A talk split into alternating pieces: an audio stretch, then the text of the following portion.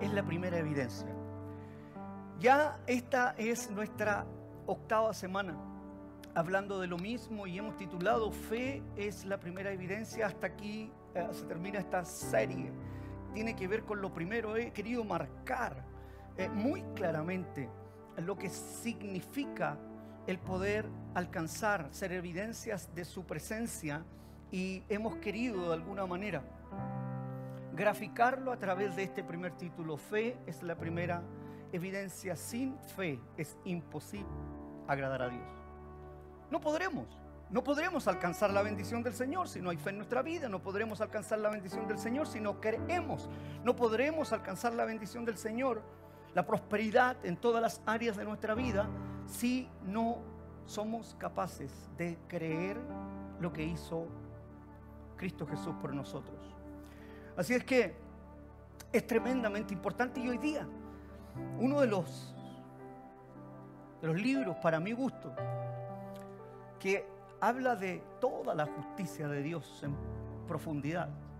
Sería muy difícil poder entender al 100%, serían años, años de años de años para poder rescatar todo lo que el apóstol Pablo allí escribió en Romanos. Sinceramente, ese, es un libro tan profundo que marca incluso doctrinalmente nuestra base como cristianos evangélicos. Así es que una porción de la, de, la palabra en este, en este libro realmente eh, podemos estar mucho tiempo hablando de ello. Pero hoy, hoy día quisiera pasar por, por este pasaje porque toda la Biblia es inspirada por Dios, toda la Biblia es eh, eh, la infalible palabra de Dios y tan rica en vida para todos nosotros. Pero hay pasajes que, que nos cautivan. ¿Hay alguien que tiene su pasaje favorito? Su, su versículo favorito y dice, este es mi versículo favorito, es como mi caballito de batalla. Cada vez que tengo una tristeza, un dolor, una situación adversa, voy a este versículo y, y ese es mi caso hoy día. Y lo quiero compartir con ustedes. Porque lo que me ha hecho bien a mí, quiero que le haga bien a otro. Así que vayamos ahí a Romanos. Romanos capítulo 8, versículo 32. Versículo 32 de la versión Reina Valera 1960. Y dice así en el nombre del Señor el que no escatimó ni a su propio Hijo, sino que lo entregó por todos nosotros. Y Pablo hace una pregunta, ¿cómo no nos dará también con Él todas las cosas? Padre, gracias, tu palabra está leída. Abre nuestro entendimiento y que no sea, Señor, yo humanamente hablando, sino que sea tu Santo Espíritu moviéndose en el corazón de todos nosotros. En el nombre poderoso de Cristo Jesús. Y todos decimos, amén, amén. Gloria al Señor. Qué promesa más preciosa. ¿Hay alguien que coincide conmigo? Qué promesa tan, tan maravillosa a lo que nos eh, entrega Pablo en este, en este versículo. Esta es una promesa que encierra una tan abundante bendición constantemente a mi vida. No es parcial. Constantemente me siento tan bendecido, constantemente siento esa abundancia de lo que Dios tiene para cada uno de nosotros. Cada paso que doy en mi vida, cada cosa que proyecto, cada cosa que miro, al, leer esta promesa me, llena de fuerzas. E, esta promesa me ha ayudado en los momentos más difíciles de mi vida siendo cristiano. Esta promesa me ha ayudado en los momentos más duros del ministerio. Cuando he navegado por algún tipo de situación en el ministerio porque no es fácil liderar una iglesia. Uno se encuentra con muchos, eh, muchas situaciones, oposiciones. El enemigo hace una reunión gerencial con todos los eh, demonios y pone nuestro nombre allí en la mesa para idear un plan constantemente sobre nosotros. Eso no solo le pasa al pastor, sino que también a todos los que están aquí, a todos los que profesamos esta fe de creer en nuestro Señor Jesucristo. El enemigo anda como león rugente buscando a quien devorar. El enemigo anda constantemente creando conflictos y problemas y situaciones para hacer caer a alguien. Pero también el enemigo crea éxitos para distraer la atención de sus hijos. Entonces, no siempre lo malo viene del enemigo, lo que nosotros creemos que es malo, sino que también aquellas cosas que nos alejan de Dios. Pastor, soy súper exitoso, Dios me ama, sí, pero estás lejos de Dios. Pastor, soy súper eh, exitoso, me va muy bien, ayudo a mucha gente, sí, pero estás lejos de Dios. Porque de qué me sirve entregar mi cuerpo y ser quemado? ¿De qué me sirve repartir todos los bienes a los pobres? Si no alcanzo a comprender o a entender el amor de Dios, vengo a ser como metal que resuena, que no sirve para nada. Entonces, qué importante es tener la claridad de, qué tan cerca o lejos podemos estar de, de Dios constantemente. Entonces, no es solo la oposición, también es el éxito que nos lleva a cumplir un propósito no de Dios, sino que del enemigo. Así es que tenemos que estar atentos. Atentos y, y, pero pastor, ¿cómo puedo discernir eso? Sí, sencillo, muy simple. Todo lo que me aleja de Dios no viene de Dios. Oh, ¿Estás seguro, pastor? Ciento por ciento. Ciento por ciento. Porque Dios quiere tener a sus hijos reunidos, unidos. Por eso existe la iglesia, es un cuerpo. Todos somos importantes. Nadie es mejor que otro. Si me falta este dedo, que lo ocupo poco, pero no estoy completo. Dios quiere a, su iglesia, a su novia, eh, juntos. A través de este versículo me siento tan, tan bendecido que puedo discernir y puedo darme cuenta que, que es bueno, que es malo, puedo evaluar en, en mi vida constantemente. Y venga lo que venga, puedo sentirme fuerte al leerlo, por eso que lo leo una y otra vez. Nunca ha habido y nunca habrá una circunstancia en mi vida donde esta promesa no me pueda elevar. Donde esta promesa me pueda levantar, pase lo que pase. He pasado por situaciones de enfermedad, he pasado por situaciones económicas, he pasado por situaciones de calumnia, he pasado por situaciones adversas en la familia, he tenido a, a mi hijo en una situación complicada. Pero cuando he ido a esta promesa del Señor, he mirado al cielo y y he dicho, gracias Señor. He encontrado eh, en esta promesa de Dios realmente lo que, lo que un hijo necesita saber. Cuando tenemos la claridad de lo que significa la profundidad de esta, de, esta palabra, entonces nosotros podemos caminar seguros, podemos caminar con ese entendimiento que viene de parte de Dios, que no es un conocimiento humano, sino que es un conocimiento de Dios y eso nos permite levantarnos, elevarnos y avanzar. Por lo tanto, nunca habrá algo que cualquier circunstancia que esta promesa no lo pueda levantar. Me dolerá, será incómodo, será difícil, pero al leer este versículo me vuelvo a levantar. ¿Cuántos se han caído alguna vez y han quedado todos cochinos y y sacudirnos un poco, tomar ánimo, leer la palabra y levantarnos alguna vez. Quizá alguno de ustedes vino así o quizá haya alguno así en el chat. Quédate allí porque, porque el Señor hoy día te va a hablar. No solo contiene una maravillosa promesa, sino que aquí encontramos eh, lo que podríamos llamar un certificado que te acredita algo. Todos eh, Profesionalmente van a estudiar 5, 6, 7, 8, 10, depende de lo que, de lo que estudie. Años a la universidad. Más los 14 que estudiaste desde niño. ¡Wow! 20 años, 20, 20 años, 18 años, 16 años, estudiando para recibir un certificado y está perfecto. Pero, pero aquí, este versículo, encontramos un certificado que nos acredita como hijos de Dios y podemos pasar por todo lugar diciendo, hey, momento, yo soy hijo de Dios.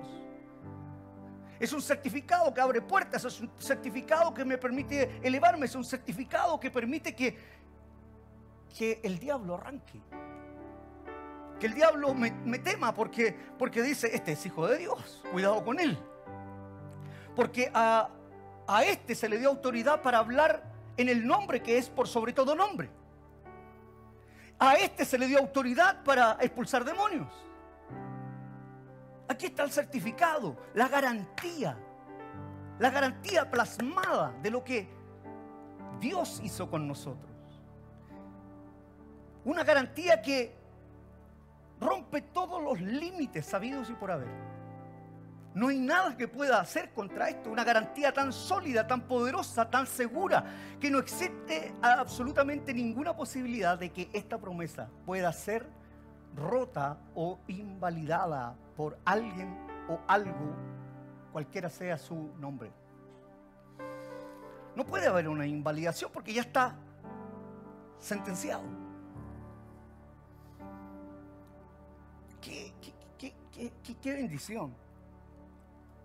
Y mi oración es que los que estamos aquí y los que están ahí en el chat, en Facebook y en YouTube, mi oración hoy día, junto con mi esposita, es que quede esta semilla grabada en tu corazón y esta promesa sea el eje central de todo lo que van a hacer en su vida. Donde coloquen sus pies.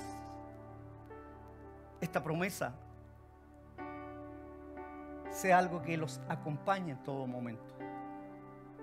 Nada en esta vida, nada, absolutamente nada. y y quiero hacer la pausa en eso porque nada en esta vida puede compararse con esta contundente promesa. Nada, absolutamente nada. Ni tu casa, ni tu auto, ni tu título, ni tu recurso, ni todo lo que puedas alcanzar se puede comparar con esta tremenda promesa.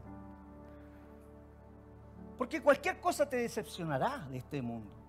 Cualquier cosa te fallará. Pero esta promesa nunca falla. Siempre está vigente.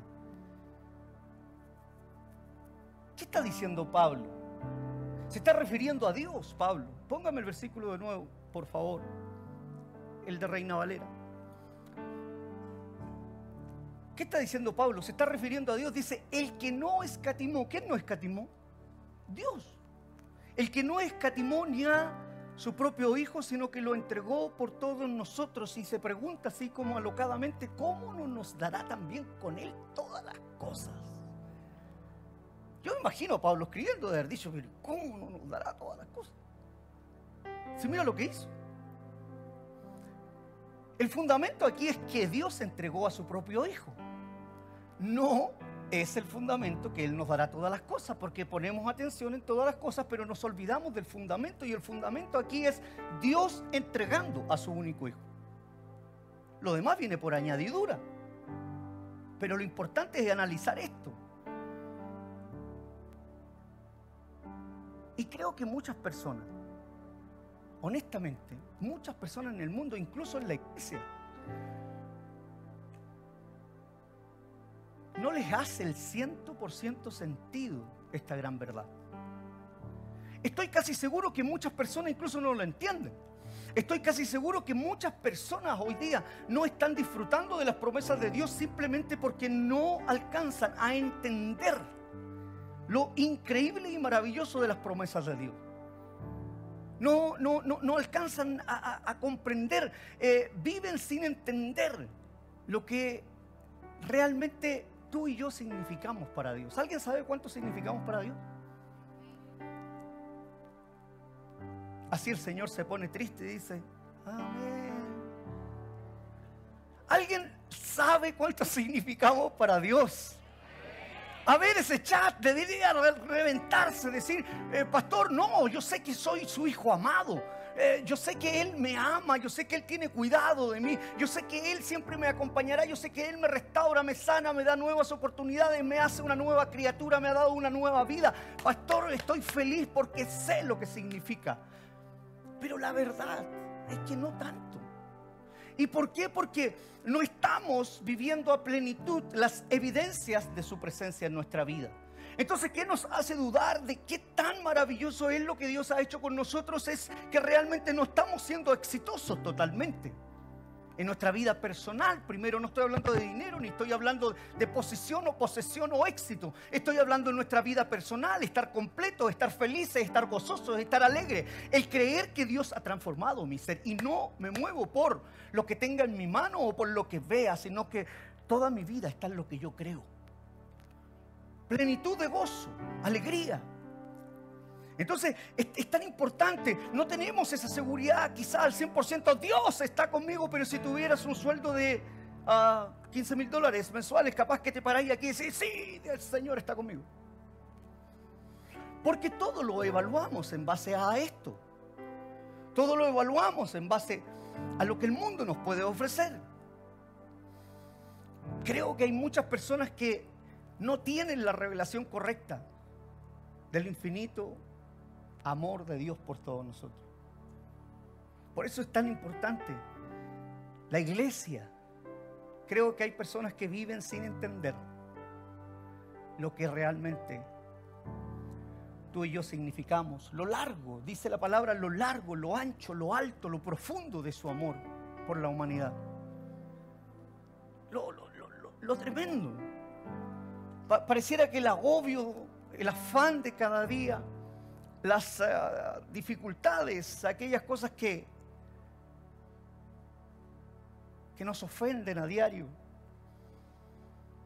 aquellas cosas que nos afligen, nos presionan, aquellas cosas que no nos, no nos dejan estar tranquilos, no, no nos permiten ver con claridad la hostilidad del mundo, la inmediatez de todo. ¿Cuántos necesitan algo para ayer? Estamos todos acelerados. Se lo habla un acelerado. Estamos todos corriendo. Pero ¿por qué corremos? Sería lo importante de evaluar.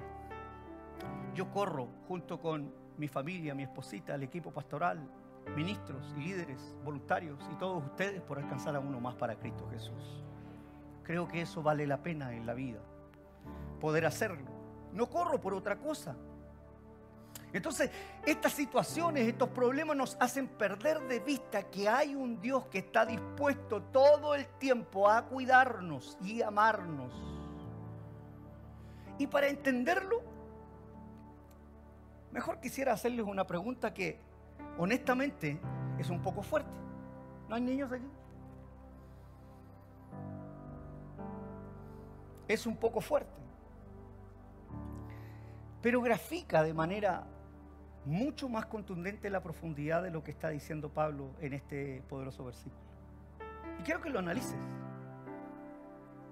¿Quién fue el que, el que permitió, el que dio realmente muerte a Jesús.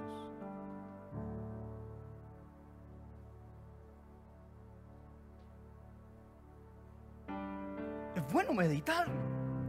Es bueno hacer una pausa y decir, ¿habrán sido los soldados? ¿Habrán sido los judíos? ¿Habrá sido Pilato? No. La respuesta es, su padre lo entregó.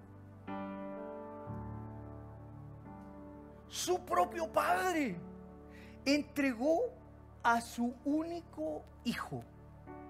Eso es lo que está diciendo Pablo aquí, en este pasaje. Romanos 8:32, ahora en una versión distinta, PDT dice, Dios mostró su favor hacia nosotros hasta tal punto que dio a su propio Hijo para que muriera por todos nosotros. ¡Wow! ¿En serio? En serio, parece que a veces no le tomamos el peso a lo que hizo Dios. Pero Dios mandó sacrificio a su propio Hijo. Para que tú y yo tuviéramos favor, para que tú y yo tuviéramos gracia, para que tú y yo fuéramos limpios, para que tú y yo tuviéramos una oportunidad en nuestra vida. Esto tiene que tocar profundamente nuestro corazón y entender el gran sacrificio de Dios. Y Isaías lo menciona un poco más profundo. Qué impresionante, 700 años atrás. Y, lo está mencionando ahí en Isaías capítulo 53 del versículo 3 al 4 de Reina Valera. Dice, despreciado y desechado entre los hombres. A eso lo mandó Dios a Jesús, varón de dolores, experimentado en quebranto, y como que escondimos de él el rostro, fue menospreciado y no lo estimamos. Ciertamente llevó él nuestras enfermedades. ¿Quién las llevó? ¿Quién las llevó?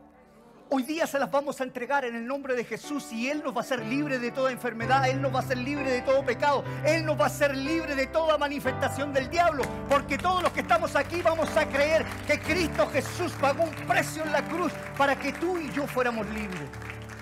Si yo no pienso así, entonces no estoy entendiendo la palabra del Señor. Entonces estoy creyendo las mentiras del diablo. Dice entonces despreciado y y desechado entre los hombres, varón de dolores, experimentado en quebranto, y como que escondimos el rostro. Fue menospreciado y no lo estimamos. Ciertamente llevó él nuestras enfermedades y sufrió nuestros dolores. Y nosotros le tuvimos por azotado, por herido de Dios y abatido.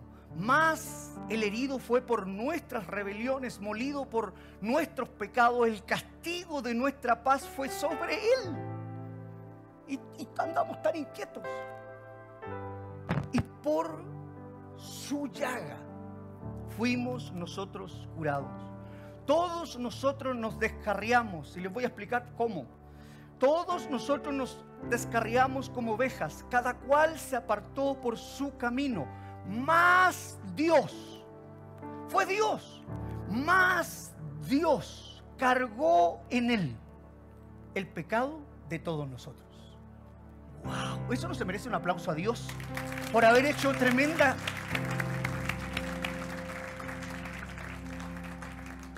Dios no escatimó ni a su propio Hijo. Gloria al Señor. ¿Te das cuenta cuánto nos ama? Sino que lo entregó por todos nosotros. Jesús fue herido por tus transgresiones, por mis transgresiones. Fue, fue herido Jesús fue molido por nuestras iniquidades, Jesús fue castigado por nuestra paz, Jesús cayó, eh, en Jesús cayó todo el peso de nuestra, de nuestra maldad. Qué tremendo.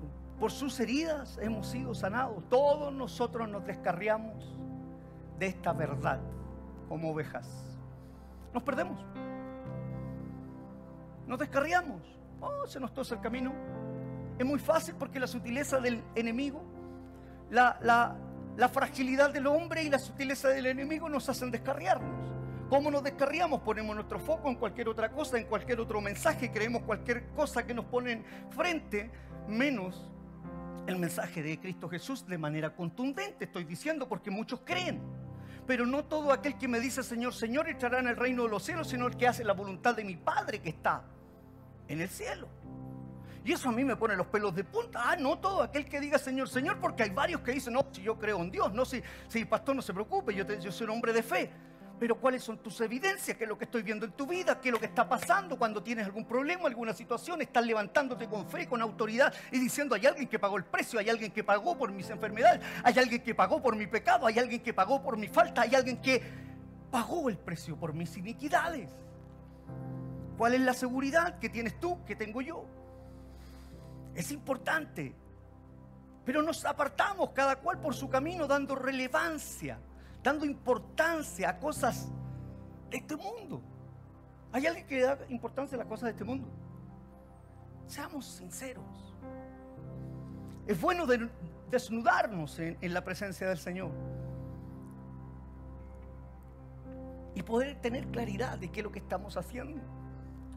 Muchas, muchas veces ignoramos este maravilloso acto de amor. Lo pasamos por alto. ¿Cuántas veces en la semana te acuerdas de que alguien murió por ti? Por eso te digo, cuando estoy pasando por situaciones difíciles, recuerdo esto y digo, pero ¿y qué tengo que ver yo en esta cuestión si ya alguien pagó por mí? Así que el dolor de espalda sale. Así que el diagnóstico del médico se tiene que ir, del médico se tiene que ir, a no ser que Dios permita mi partida.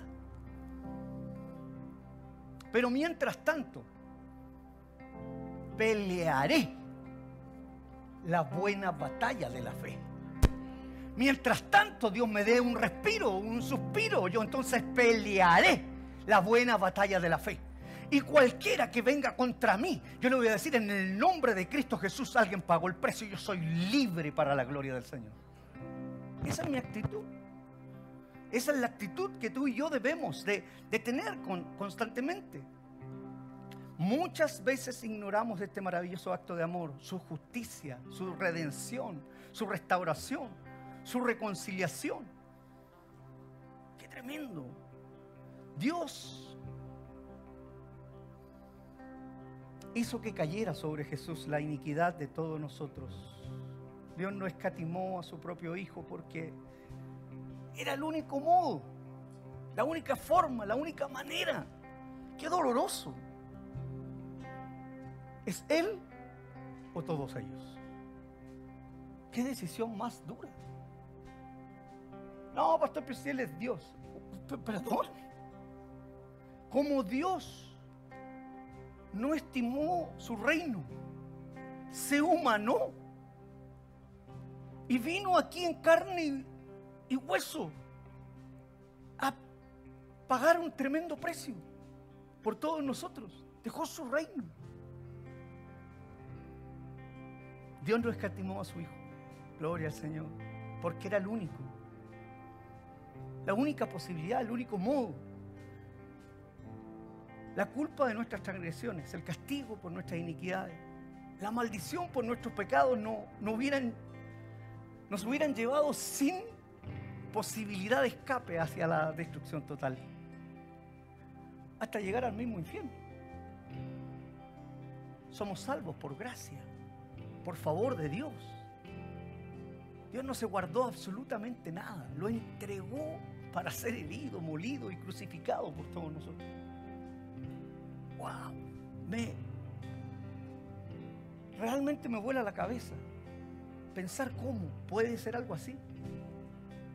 Este es el fundamento de la promesa, este es el certificado. Jesús, el Hijo de Dios, llevó en su cuerpo todo mi castigo, toda mi condenación, toda mi vergüenza, todas mis faltas, toda mi corrupción, todas mis enfermedades. Así que yo no acepto lo que dice el médico. Yo tengo una miopía extrema, menos 25 y en el ojo derecho y menos 26 diostría en el ojo izquierdo. Y el médico me sentenció. Me dijo, tu retina es tan delgada, pero tan delgada. Y tu ojo al ser miope es un ojo que está en punta. ¿Qué significa eso, doctor?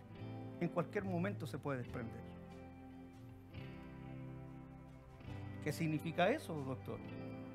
Es que es difícil reparar una retina tan delgada. ¿Qué significa eso, doctor?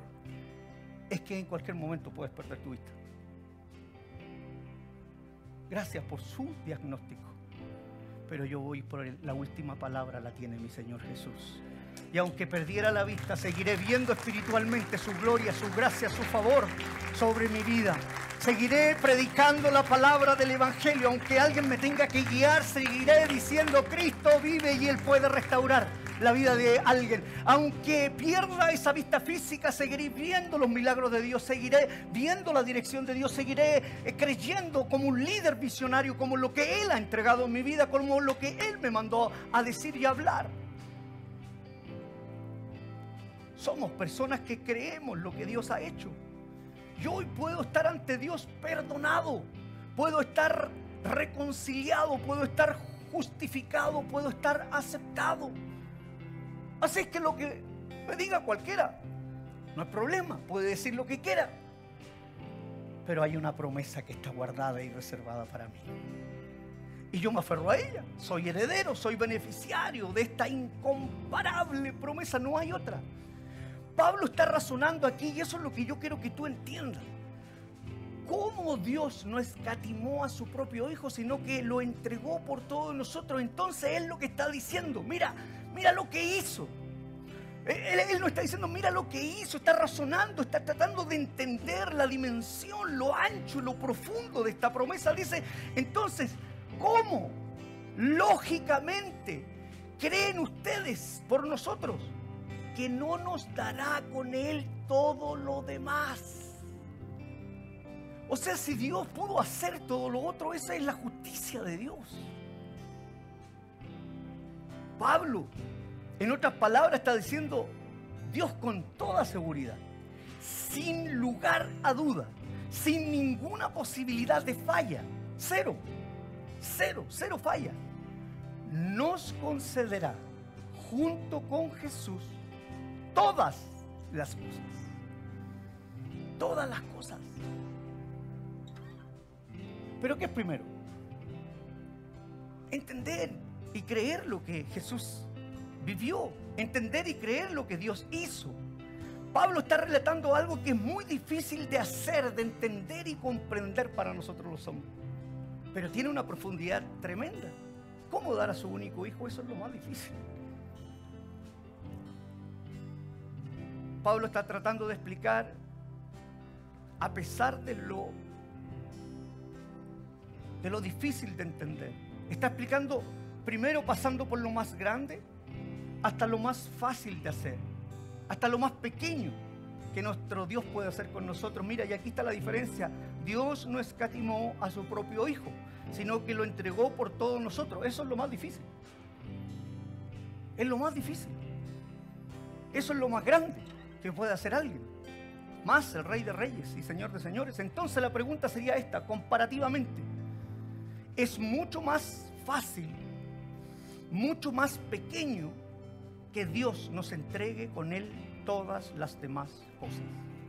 Si Dios hizo lo más difícil, lo más duro, lo más complejo de hacer, entonces ¿qué es lo más fácil? Si yo ya hice eso tan grande, ¿qué es lo más fácil? Entregar junto con Cristo Jesús todas las demás cosas. ¿Hay alguien que necesita algo hoy día? ¿Hay alguien que necesita alguna respuesta hoy día? de parte de Dios, yo creo que Dios puede hacer algo interesante. Porque si ya entregó a Jesús, que es lo más difícil, ¿cómo no me va a entregar lo que yo estoy pidiendo? Fe es la primera evidencia. Si yo no lo creo, no va a suceder. Y ahí está el problema. ¿Por qué no sucede? Porque no hay fe. Estamos en un mundo lleno de incredulidad. Pastor, pero he pedido tanto a Dios. Todos piden.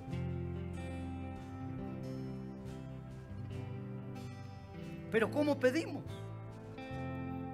Pedís, pides, pero pides mal, dice el apóstol.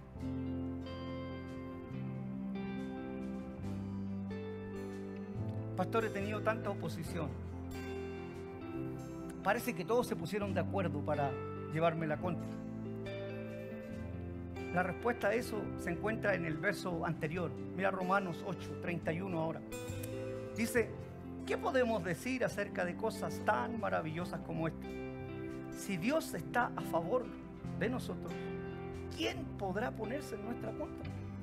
O sea, lo que está diciendo Pablo, oye, mira, hizo tremendo sacrificio Dios.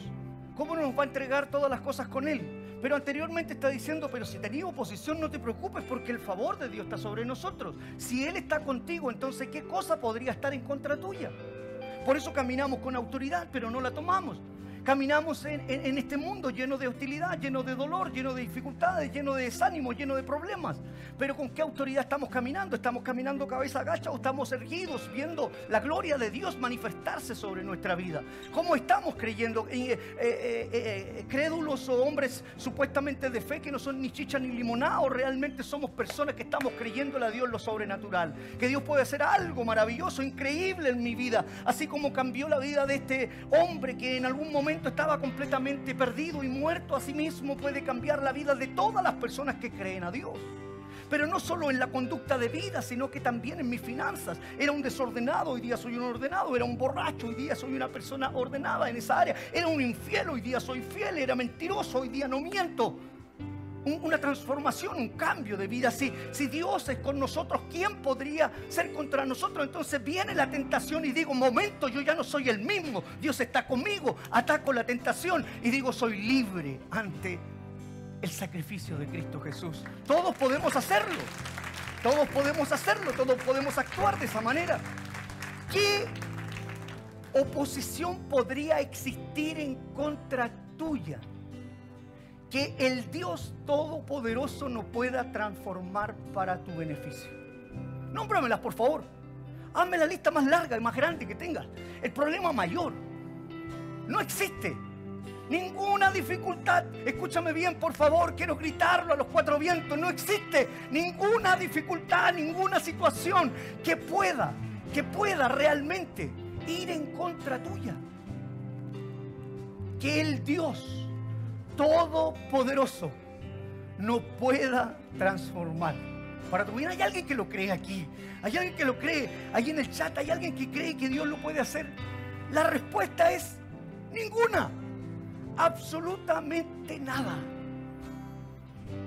Romanos capítulo 8, ahora el versículo 37, estamos en el mismo capítulo, dice, más bien en todo esto salimos, salimos más que victoriosos por medio de Dios.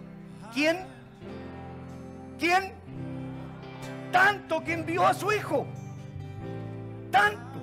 Y dice más que victorioso. O sea, no soy solo victorioso. Dios no solo me entregó la victoria. Soy más que victorioso.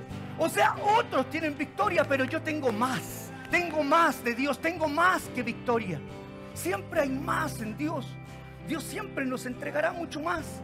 Yo, yo, yo, yo pido a Dios que hoy día vote, vote esa ceguera espiritual, que hoy día quiebre esa ceguera espiritual. Yo prefiero perder esta vista física si no alcanzo a ver la gloria de Dios en mi vida.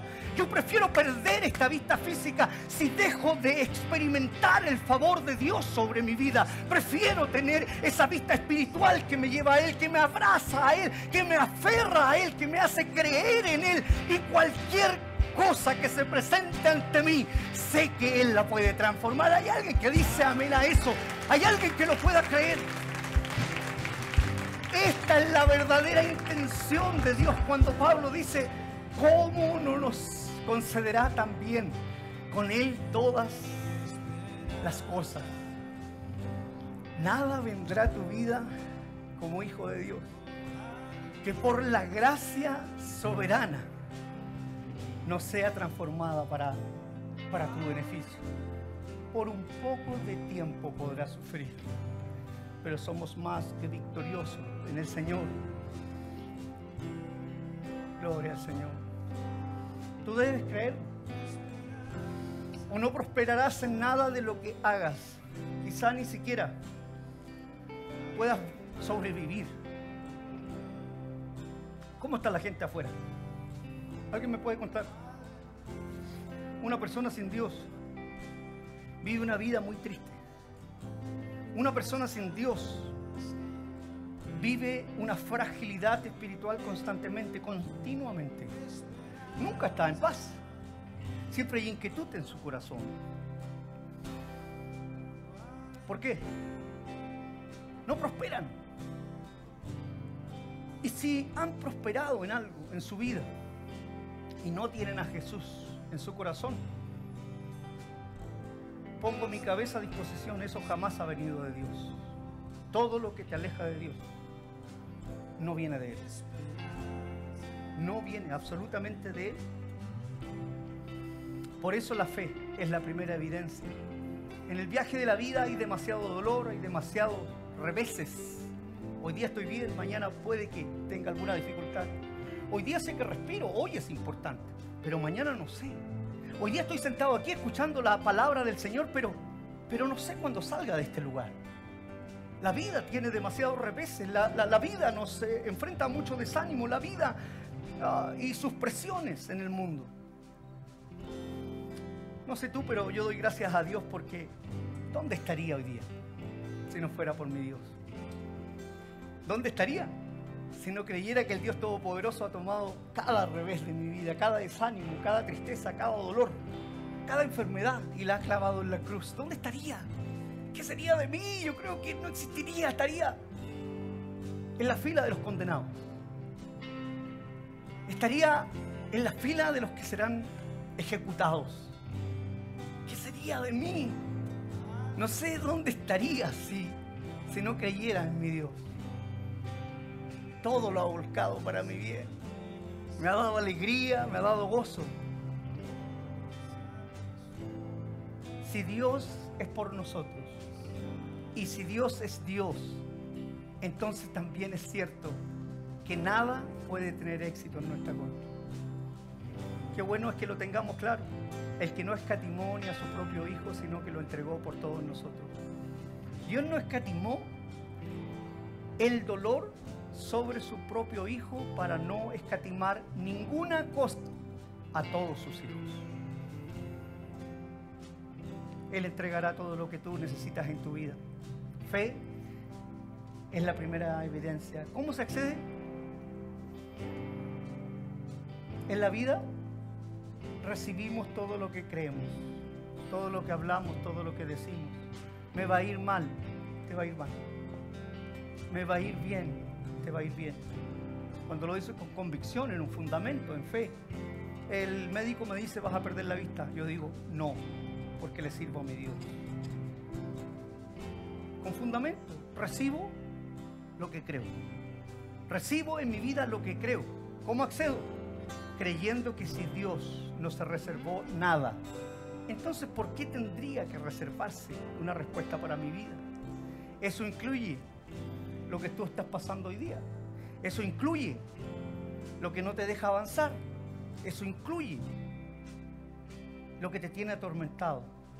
Eso incluye por lo que tú estás luchando. Eso incluye la enfermedad con la que estás peleando. Eso incluye la relación con tu esposa, la relación con tu esposo, la crisis financiera, todas las cosas. Eso incluye lo que está pasando en tu trabajo, en tu economía. Eso incluye todas aquellas cosas que anhelas, que sueñas, que has abortado, que has dejado de creer que pueden suceder. Eso incluye todas esas cosas que, que ya dejaste de hablarlas, dejaste de decirlas, dejaste de creerlas. Eso incluye todas aquellas cosas que por alguna u otra razón te diste por vencido, te rendiste. Eso incluye. Ahora bien, si Dios no escatimonia a su propio Hijo, ¿cómo no me responderá esta oración? Si Dios no escatimó a su propio Hijo y lo entregó por mí, ¿cómo no me responderá esto que necesito? ¿Qué necesito hacer, pastor, para que Dios me conteste esta oración? ¿Qué, qué necesito hacer? Es creer. Fe es la primera evidencia fe es la primera evidencia. Si quizás no lo has creído bien, quizás estás en tu mente divagando y cuando hacemos un llamado y cuando decimos, mira, Dios lo puede hacer, tú estás diciendo amén, pero sales de aquí diez pasos afuera y el enemigo te hace dudar. Y el enemigo trae duda a tu vida. Fe es la primera evidencia, fe es la primera evidencia, fe es la primera evidencia. Dios quiere la evidencia de tu fe, que tú seas capaz de creerle. Si yo estoy diciendo hoy día aquí, el Señor hoy día va a sanar a alguien, ¿qué es lo que haces tú? Ese soy yo. Yo creo que Dios me va a sanar. Yo tomo esa bendición. Hoy día el Señor va a hacer algo en mi finanza. Eso es para mí y lo declaro, lo lo empiezo a ver y empiezo a disfrutarlo. Empiezo a decir, aquí se acabó mi escasez, aquí se acabó mi enfermedad, aquí se acabó la crisis matrimonial, aquí se acabó el descenso y no ascenso, aquí se acabó todos esos muros, todas esas cadenas. ¿Cuántas adicciones hay en la vida de una persona? ¿Cuánta esclavitud hay en la vida de una persona? ¿Cuántas cadenas hay en la vida de una persona? Bueno, Dios está aquí y yo creo que Dios puede hacer algo. ¿Alguien dice amén? ¿Alguien dice amén? ¿Cree que Dios está aquí? La atmósfera que está en mi corazón es la que va a marcar la diferencia. La atmósfera que hay en mi mente ¿Qué pusieron allí en tu mente? Hoy día yo lo quiero sacar, lo quiero arrebatar en el nombre de Cristo Jesús y que tu mente, tu cuerpo, tu espíritu, tus pensamientos le pertenezcan a Cristo Jesús a partir de hoy día. Entender que si Dios no escatimó eso, ¿cómo no nos concederá? Con Jesús. No es solo. El paquete no viene solo. El paquete es Jesús y todas las cosas.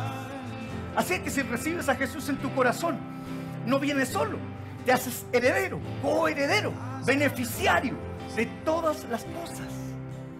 Así es que, si hay alguien allí en el chat que nunca ha aceptado a Cristo Jesús en su corazón, hoy día es el momento que lo pueda aceptar, que pueda creer algo diferente. ¿Y qué tal si los que estamos aquí en casa podemos cerrar nuestros ojos, inclinar nuestro rostro y subir a alguien que ha venido por primera vez y nunca ha aceptado a Cristo Jesús en su corazón? Sería bueno que los que están aquí puedan levantar su mano al cielo y decir, hoy día voy a aceptar a Cristo Jesús en mi vida. Si hay alguien aquí en casa que nunca ha aceptado a Jesús, puede levantar su mano. Y si hay alguien ahí en el chat que nunca ha aceptado a Cristo Jesús, puede aceptar a Cristo Jesús hoy día. Y te aseguro que algo maravilloso va a pasar. Hacemos una oración juntos. Y luego escribes en el chat, yo acepté a Jesús. Vamos a orar. Me acompañan a orar por los que hoy día van a aceptar a Cristo Jesús en su corazón. Padre, te doy gracias por estar en esta transmisión. Señor, quiero pedirte perdón por mis pecados. Quiero pedirte perdón por mis ofensas. Y quiero aceptarte en mi corazón como mi Señor y suficiente Salvador. En el nombre de Jesús. En el nombre de Jesús, vamos. En el nombre de Jesús, amén. Póngase en pie. Vamos a orar. Vamos a cantar. Vamos a adorar. Vamos, vamos. Hay alguien que cree hoy día que el Señor puede hacer algo en su vida. Y hoy día siento la presencia para hacer